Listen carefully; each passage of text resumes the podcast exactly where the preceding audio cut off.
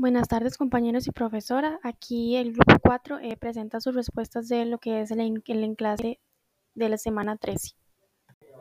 La pregunta 1 dice, explique la reacción de formación de jabones y detergentes y sus componentes. Ilustre con las fórmulas. En el caso de la formación de jabones se consigue mediante el desdoblamiento hidrolítico. Esto significa que es un triglicérido que se le agrega una solución alcalina, la cual puede ser hidróxido de sodio, el cual rompe el enlace triple y se determina con un producto en el cual quedan tres glicerinas.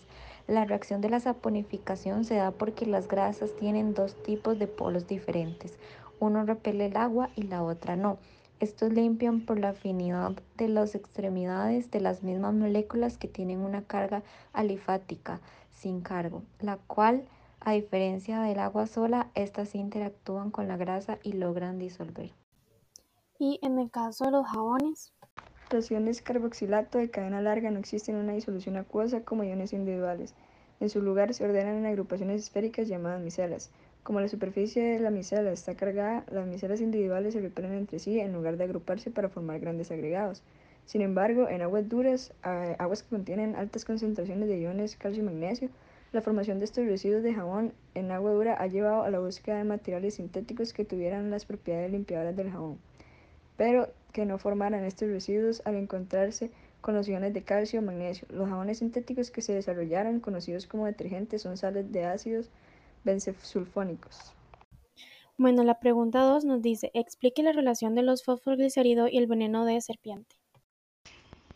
El veneno de algunas serpientes contiene una fosfolipasa, que es una enzima que hidroliza un grupo éster de un fosfoglicérido. La serpiente de cascabel diamante occidental, como la cobra de la India, contienen una fosfolipasa que hidroliza un enlace éster de las cefalinas. Esto causa que se rompan las membranas de los glóbulos rojos. Por eso cuando muerden a una persona, no coagula la sangre.